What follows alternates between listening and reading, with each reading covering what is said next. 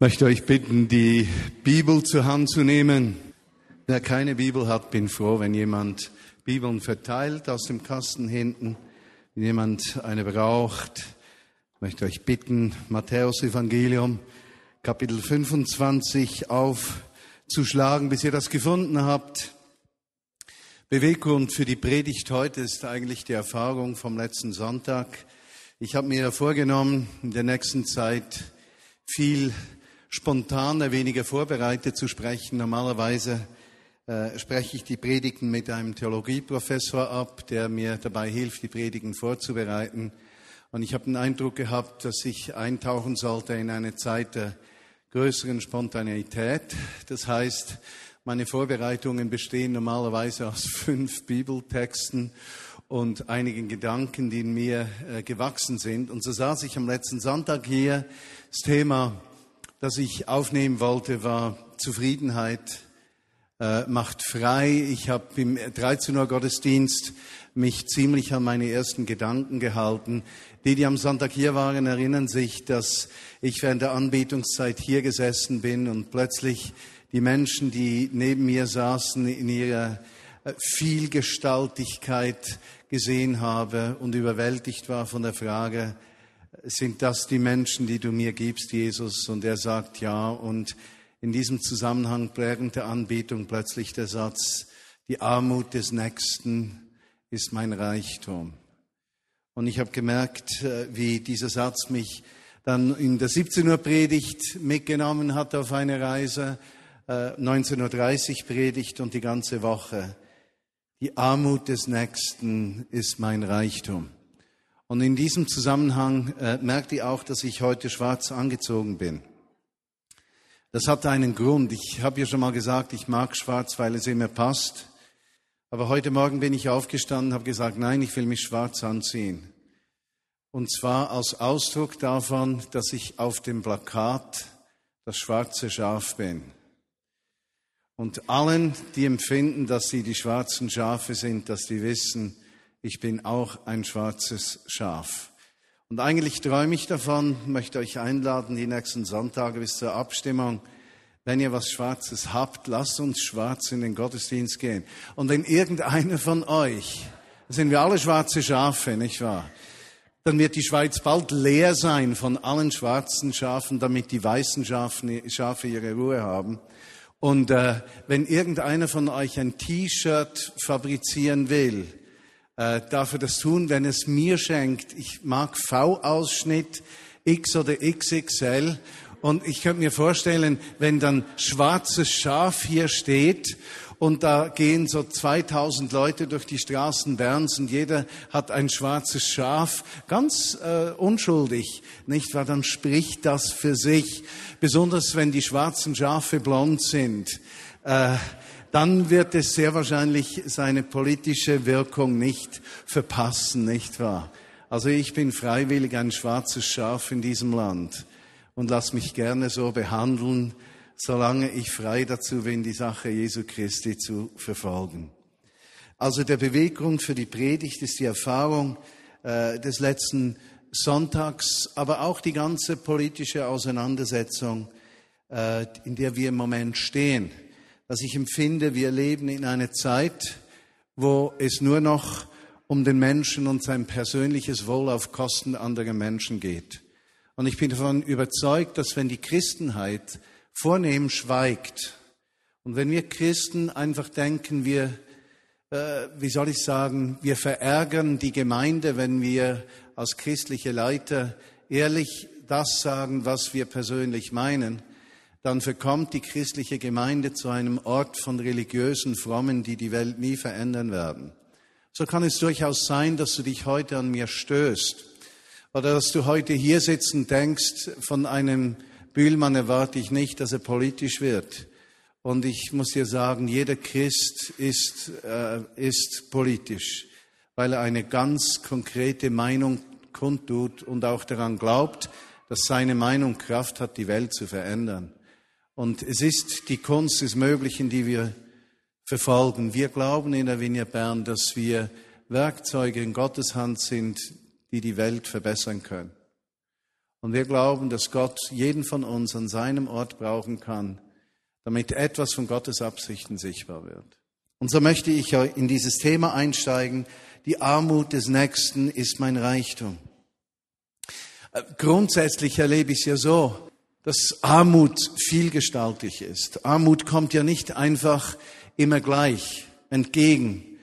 Äh, ich habe äh, vor einigen Sonntagen mal darüber gesprochen, dass ich so um 1990 rum, als mein geistlicher Vater John Wimber äh, über die Vineyard sprach und mir sagte, du kannst keine Vineyard sein, wenn du dich nicht um die Armen kümmerst, kam ich richtig so in Schwierigkeiten, weil ich dachte, ja, bei uns in der Schweiz gibt's ja gar keine Armen.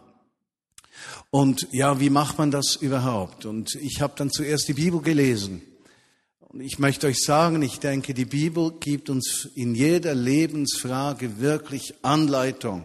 Und die Bibel sollte das erste Buch sein, dem wir uns zuwenden, wenn wir Lebensfragen haben. Und so habe ich das Buch zur Hand genommen, habe es in Schnelllesen durchgelesen zum Thema Armut, arm sein. Und es sind mir fünf verschiedene Arten von Armut begegnet. Die erste Art, die uns begegnet in der Heiligen Schrift, sind Menschen, die Gottes Nähe nicht erleben können, gottferne Menschen. Sie haben keinen Zugang zu Gottes Versorgung und Wirken, das sich außerhalb der Gesetzmäßigkeiten dieser Schöpfung bewegt. Also sie sind gebunden an diese Schöpfung, wie sie ist. Und das heißt, viele Dinge wie Vergebung, Verletzungen, Bitterkeit und so weiter sind unlösbar im Raum und der Mensch hat keinen nachhaltigen Zugang zu Vergebung, zu Freiheit, dass die Vergangenheit hinter sich gelassen werden kann, dass die äh, Gegenwart nicht von der Vergangenheit geprägt ist, sondern vom Wirken Gottes, eines lieben Gottes in unserem Leben. Und das bestimmt die Zukunft. Also Menschen ohne Gott sind arme Menschen. Die zweite Art arme Menschen, die mir in der Heiligen Schrift begegnet, ist die, die wir alle kennen. Menschen, die materiell arm sind die irgendwo materiell in Not sind. Die dritte Art, die mir begegnete, äh, waren Witwen und übertragen in die heutige Zeit alleinerziehende Männer und Frauen. Die vierte Gruppe, die mir begegnete, sind Waisen, Kinder, die keinen Ort der Geborgenheit haben. In unsere Zeit übertragen in vielen Haushaltungen alleinerziehender Menschen, nicht nur, aber auch. Und die fünfte Gruppe, die mir begegnete in der Heiligen Schrift, war ganz klar und deutlich, waren Ausländer. Und damals, 1990, beteten wir dann dafür und wie ihr gehört habt von unserem afrikanischen Gottesdienst, so entstand dann die ganze Arbeit mit den Afrikanern hier in der Schweiz zuerst, dann in Europa, heute in Europa, Afrika. Und Gott hat uns ein riesiges Geschenk gemacht aber er ist uns in Armut begegnet. Armut hat viele Gesichter.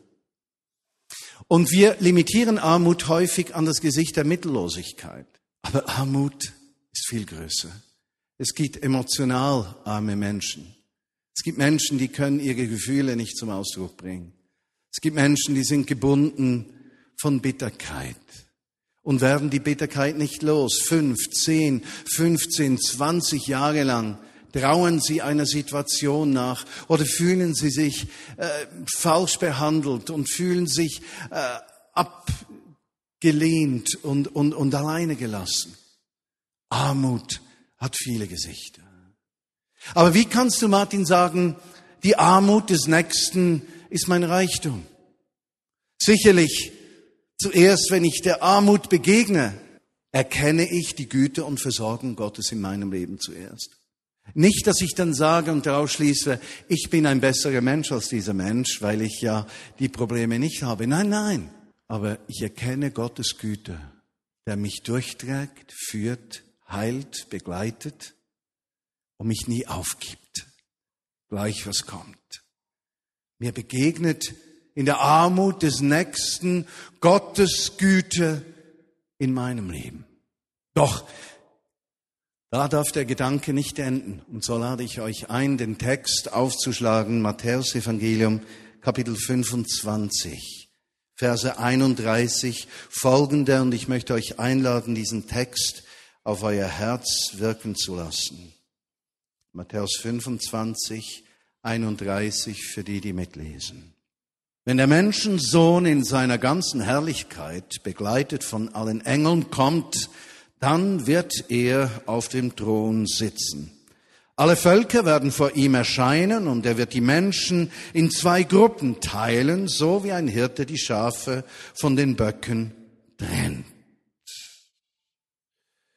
Rechts werden die Schafe und links die Böcke stehen. Dann wird der König zu denen an seiner rechten Seite sagen, kommt her, euch hat mein Vater gesegnet.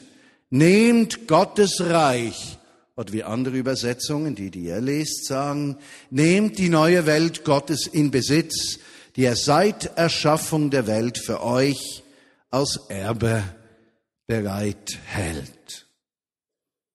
Für alle, die etwas neu im Glauben sind, der Menschensohn ist die Bezeichnung für Jesus Christus, der den Reichtum des Himmels hinter sich gelassen hat, um den Menschen gleich zu werden. Die Bibel spricht davon, dass das Reich Gottes angebrochen ist mit dem ersten Kommen von Jesus, als er als Kind geboren wurde. Dort brach Gottes Liebesreich in diese Welt hinein, sozusagen. Der Mensch musste nicht mehr in eigener Kraft versuchen, mit Gott in Verbindung zu kommen, Gott zu gefallen, einem Gott, der ferne war, sondern Gott kam in die Nähe des Menschen. Er verließ seinen herrlichen Hintergrund. Er lebte unter den Menschen und er nahm alles von Gott trennende der Menschen auf sich, starb, überwand in der Auferstehung die Sünde, das Gott von Gott trennende und ging später in den Himmel. Und die Bibel spricht davon, dass eines Tages der Tag kommt, wo Jesus wiederkommt. Und für jeden Menschen, der als Jünger von Jesus lebt, ist diese Erwartung der Wiederkunft von Jesus Christus total zentral. Dabei geht es nicht primär um die Umstände, wie er dann kommt. Da gibt es viele religiöse und theologische Meinungen, wie das genau zu geschehen habe in der letzten Zeit. Darüber ist die Bibel nicht absolut klar. Sie ist absolut klar in einer Frage, dass dieser Jesus zurückkommt. Darin ist sie klar. Und dieses Zeitalter zwischen dem ersten und zweiten Kommen von Jesus ist das Zeitalter, wo Gott die Gemeinschaft der Menschen, die mit Jesus leben, gerufen hat, um Jesus sichtbar zu machen. So ist es eigentlich die Aufgabe der christlichen Gemeinde und Gemeinschaft von uns als Vineyard Bern als Ausdruck einer christlichen Gemeinschaft, Gott und Jesus wirklich werden zu lassen in der Gesellschaft. Also, dass die, die Welt, die Jesus nicht kennt, eben eine Erfahrung der Wirklichkeit Gottes unter sich hat. Das wäre die Idee. Aber dieser Text beleuchtet nicht diese Frage zuerst, sondern beleuchtet die Frage, dass er wiederkommen wird und etwas tut. Er teilt die, die zu ihm kommen, in Böcke und Schafe auf. Und dabei wird nicht explizit gesagt, dass es sich bei den Böcken um die handelt, die nicht gläubig waren oder nicht Christen waren, und bei den Schafen um die handelte, die als gute Christen lebten. Davon spricht er im späteren Teil des Textes nicht. Er spricht aber, dass an diesem Tag, wo Jesus wiederkommt, wir alle vor ihm erscheinen und scheinbar, wie in diesem Text steht, in Schafe und Böcke aufgeteilt werden. Und dabei meint er nicht in Männer und Frauen, sondern in Menschen, und dafür ist das Schaf das Beispiel, die Gott Gehorsam bringen. Und im Beispiel der Böcke Menschen, die ihre eigenen Wege gehen wollen. So heißt es in der Heiligen Schrift auch, you desire obedience, not sacrifice. Gott wünscht Gehorsam und nicht Opfer. Das Schaf ist das Bild des Gehorsams. Der Bock ist das Bild für den Menschen, der Opfer bringt.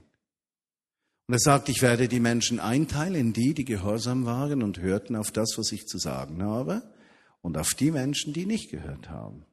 Und dabei macht er keinen Unterschied, ob es Gläubige sind oder Nichtgläubige. Das ist nicht die Frage. Das heißt, du und ich, wir werden genauso vor diesem Jesus erscheinen. Vers 34. Dann wird der König zu denen an seiner rechten Seite sagen, kommt her, euch hat mein Vater gesegnet. Nehmt die neue Welt Gottes, das Reich Gottes in Besitz, die er seit Erschaffung der Welt für euch als Erbe bereithält. Oder mit anderen Worten, heute, wenn wir heute leben und eine Entscheidung gefällt haben, dass wir Jesus gehorchen wollen, dann wartet eine Erbschaft auf uns. Es wartet etwas Gewaltiges auf uns. Es wartet etwas auf uns, was sämtliche Kosten unseres Gehorsams bei weitem übersteigt. Es wartet eine Belohnung auf uns, die Ewigkeitswert hat. Eine Belohnung, die uns vollständig erfüllt. Das sagt er da. Das hält Gott seit Erschaffung der Welt für uns bereit. Vers 35. Und jetzt wird es kritisch. Denn als ich hungrig war, habt ihr mir zu essen gegeben. Als ich Durst hatte, bekam ich von euch zu trinken. Ich war ein Fremder bei euch und ihr habt mich aufgenommen. Denn als ich hungrig war, habt ihr mir zu essen gegeben. Als ich Durst hatte, bekam ich von euch etwas zu trinken. Ich war ein Ausländer bei euch und ihr habt mich aufgenommen. Ich war nackt und ihr habt mir Kleidung gegeben. Ich war krank, ihr habt mich besucht.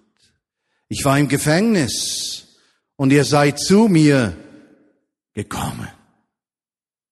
Interessant. Explizit in diesem Text braucht Jesus den Begriff Ausländer. Das heißt, die Art und Weise, wie wir mit Ausländern umgehen, ist die Art und Weise, wie wir mit Gott umgehen. Die Art und Weise, wie wir mit armen Menschen umgehen, ist die Art und Weise, wie wir Jesus Christus behandeln. Die Art und Weise, wie wir mit Vorbestraften und Häftlingen umgehen, ist die Art und Weise, wie wir Gott lieben. Die Art und Weise, wie wir mit Krankheit umgehen, ist die Art und Weise, wie wir auf Jesus Christus zugehen.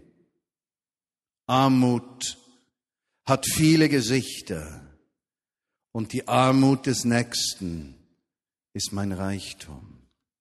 Habt ihr zum Beispiel gewusst, dass in der Schweiz gemäß den statistischen Zahlen der Eidgenossenschaft drei Prozent der Bevölkerung über 90 Prozent des gesamten schweizerischen Vermögens verfügen?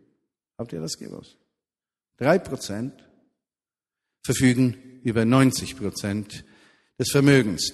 Das ist genau die, das gleiche Verhältnis wie in Argentinien, wobei in Argentinien zum Unterschied zur Schweiz der Mittelstand vollständig verarmt ist.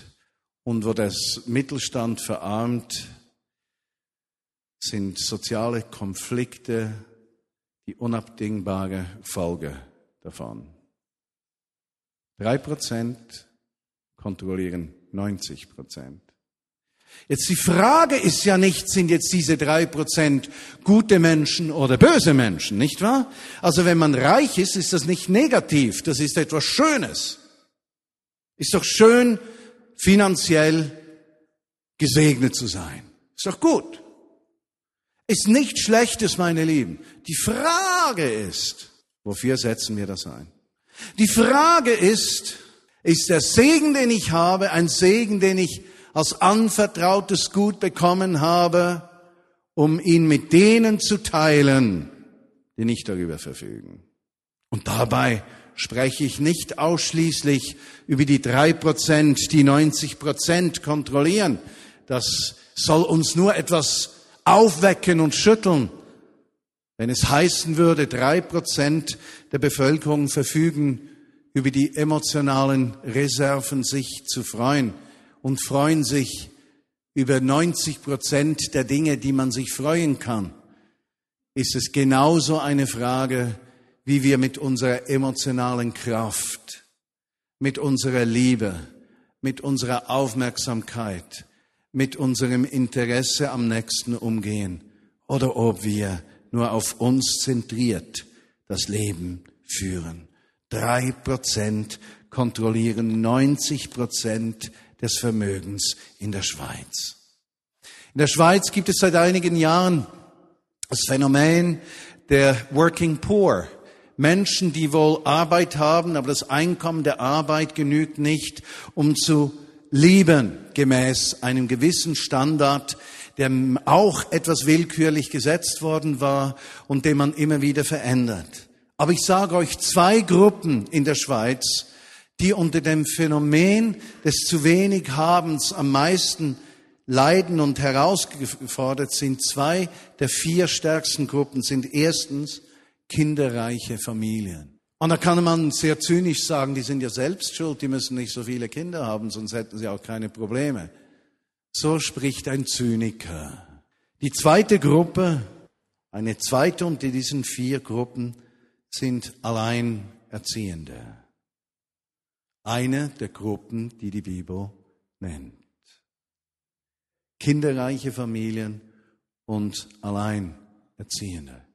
Aber Alleinerziehende sind nicht nur arm im Sinne von, haben sie genug Geld, um das zu kaufen, was andere sich kaufen können, sondern Alleinerziehende sind oftmals emotional in der Erziehung ihrer Kinder unglaublich gefordert und haben keinen Partner, mit dem sie austauschen können. Sie haben keinen ergänzenden Teil in der Erziehung der Kinder und sind oftmals überfordert und erwiesenermaßen sind es die Kinder alleinerziehende Eltern, die oftmals größere Schwierigkeiten haben, das Leben auf die Reihe zu kriegen als andere.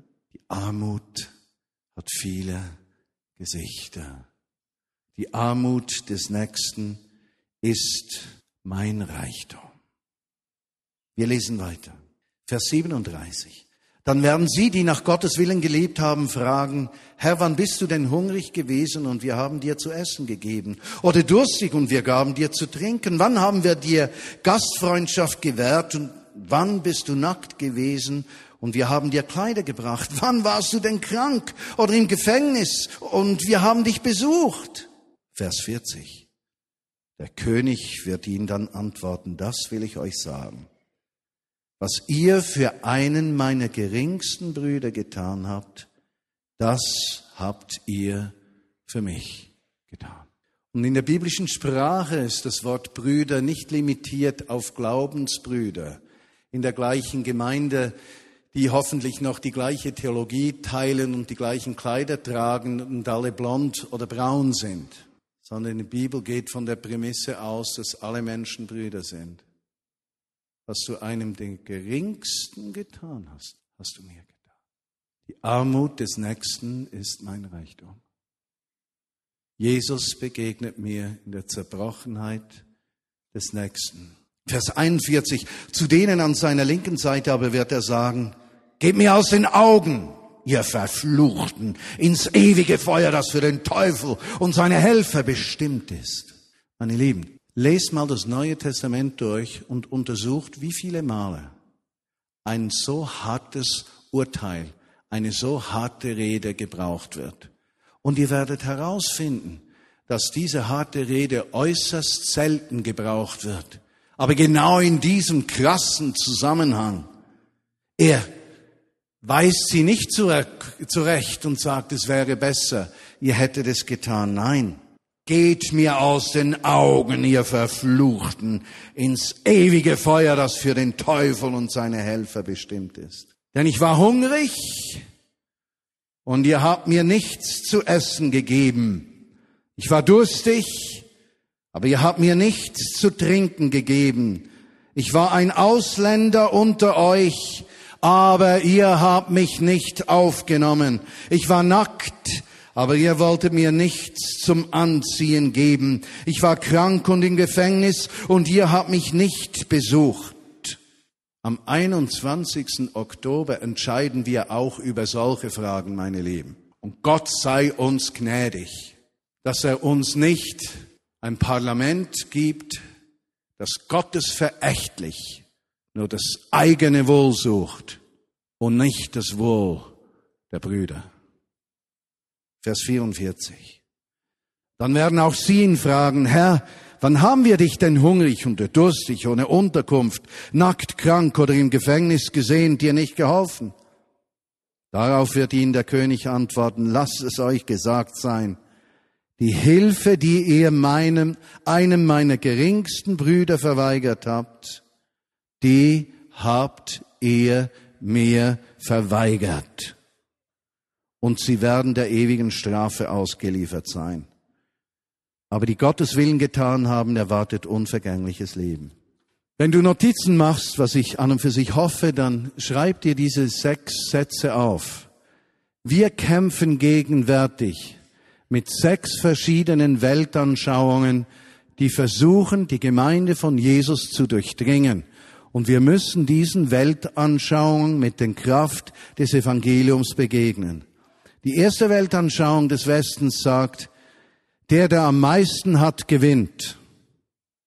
Materialismus. Wer am meisten hat, gewinnt.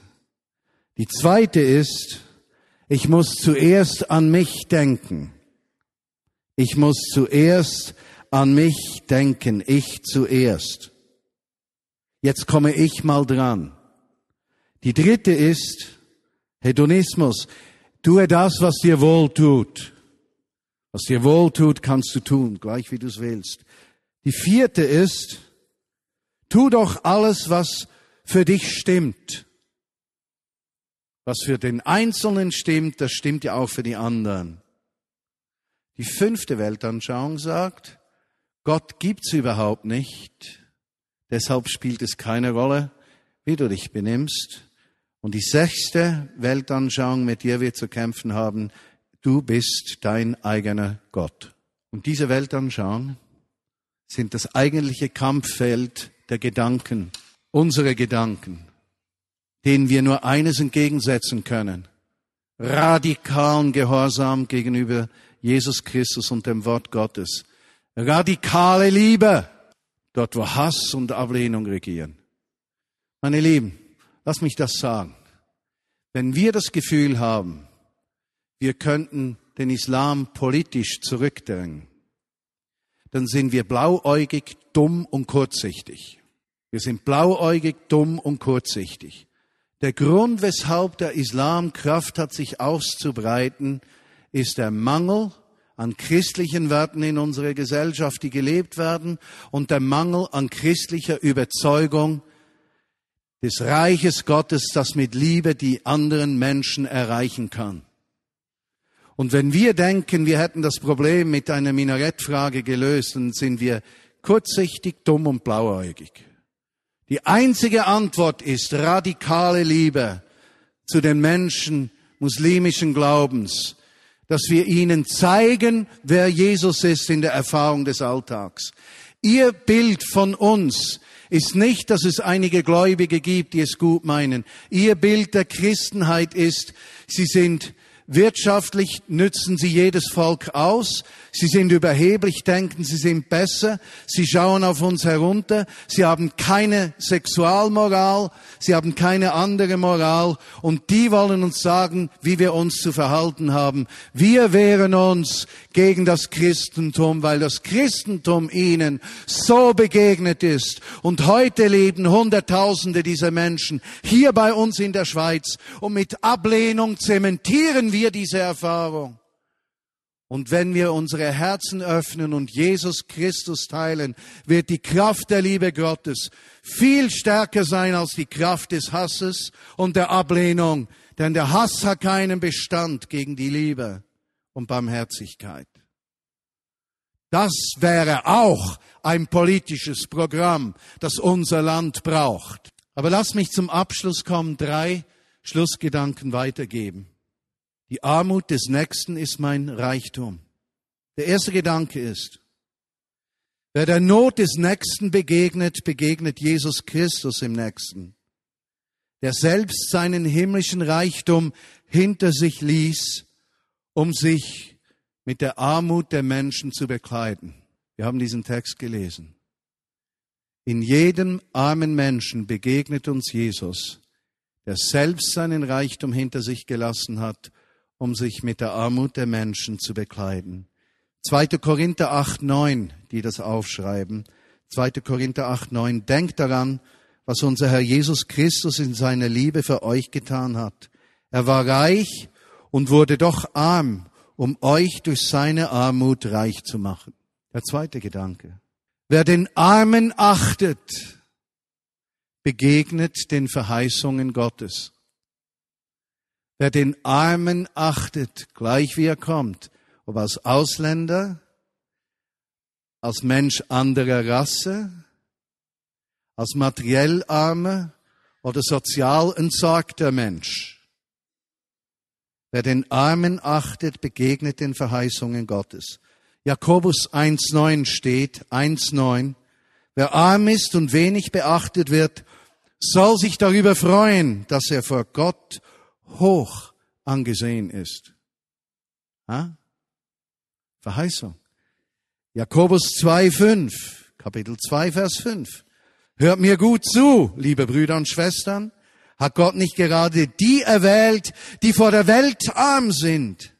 Sie sollen im Glauben reich werden und Gott wird sie in sein Reich aufnehmen, das er allen zugesagt hat, die ihn lieben. Wow.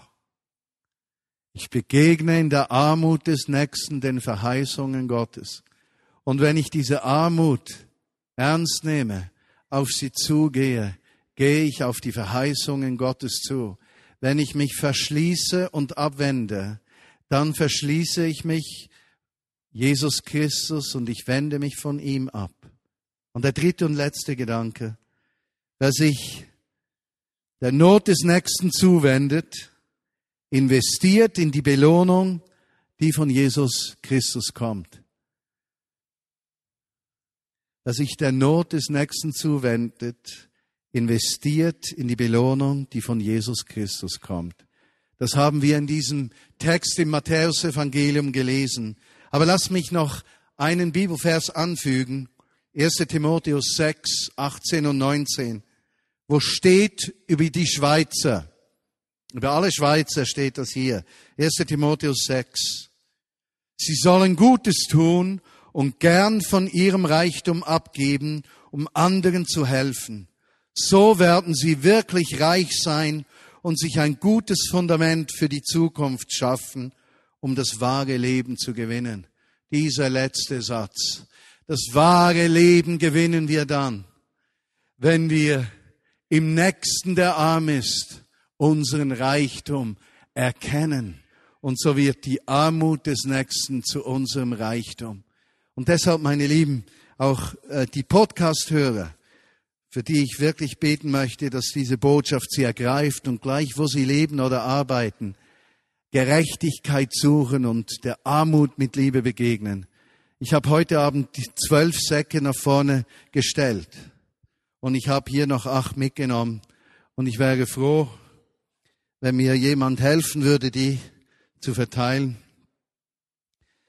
Wir möchten ein Zeichen setzen. Das, was wir hier tun mit den Säcken, die wir am Sonntag mitbringen mit Nahrungsmitteln, greift zu. Ich erkläre dann nachher, was macht. Äh, das ist ein Zeichen. Wir bringen Nahrungsmittel, unverderbliche und äh, andere Dinge mit am Sonntag, verteilen die unter der Woche. Und mir geht es nicht in erster Linie darum, dass das, was wir zusammenbringen, genügt für die Menschen, denen wir dienen wollen. Aber es ist ein Zeichen, es ist ein Symbol.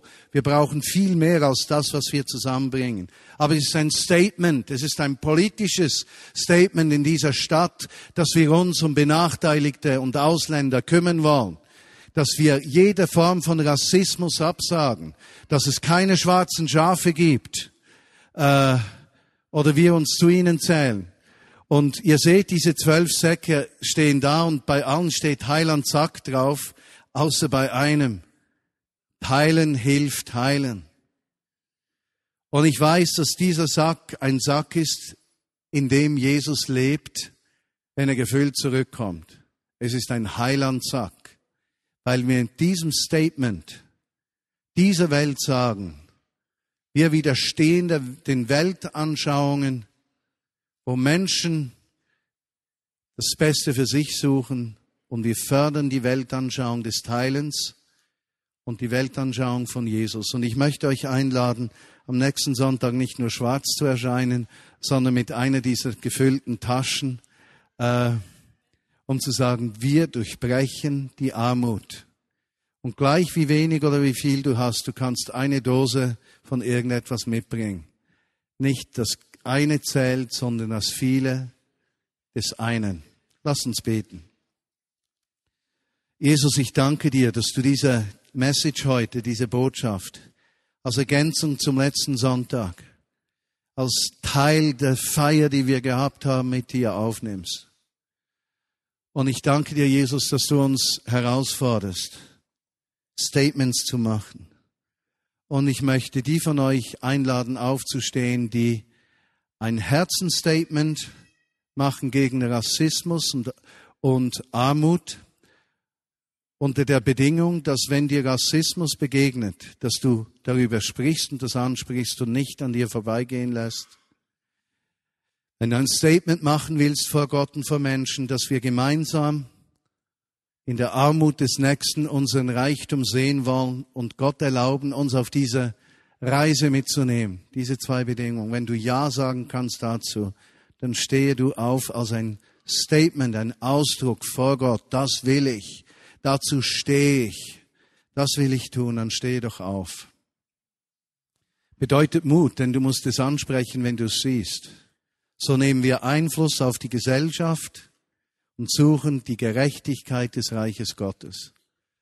Und Jesus, ich möchte dir sagen, dass wir gemeinsam auf diese Reise gehen wollen, in der Armut des Nächsten unseren Reichtum zu sehen. Wir möchten Werkzeuge sein der Gerechtigkeit in dieser Welt. Wir möchten eine Armee von Menschen sein, die die Liebe Gottes in alle Häuser trägt. Wir glauben, dass du durch deine Gegenwart in uns die Stadt, Region, den Kanton Bern und weit darüber hinaus verändern kannst. Wir glauben, dass du Menschen aus unserer Reihe berufen wirst, Multimillionäre zu werden, um Zeichen zu setzen im Teilen. Dass du Menschen politisch an einflussreiche Orte setzen wirst, um Einfluss zu nehmen für das Reich Gottes. Dass du uns kulturell, musikalisch und in anderen Dingen mit Gaben beschenken wirst, die ein Ausdruck des Reiches Gottes sind. Ich danke dir, dass du uns Menschen schenken wirst, die in der Medizin, in anderen Forschungsbereichen, in der Sprache, in Linguistik, in, in verschiedensten Bereichen Werkzeuge des Reiches Gottes werden. Ich danke dir, dass du Männer und Frauen berufst in der Ausbildung, dass Schüler und Lehrer, die von uns ausgebildet werden, einen Geschmack bekommen von der Gerechtigkeit des Reiches Gottes. Und wir sagen, dass wir nicht aufgeben vor der Ungerechtigkeit dieser Welt, sondern dass wir die Ungerechtigkeit dieser Welt mit der Gerechtigkeit Gottes überwinden werden. Weit überwinden zur Verherrlichung von Jesus Christus. Und das ganze Volk sagt, Amen.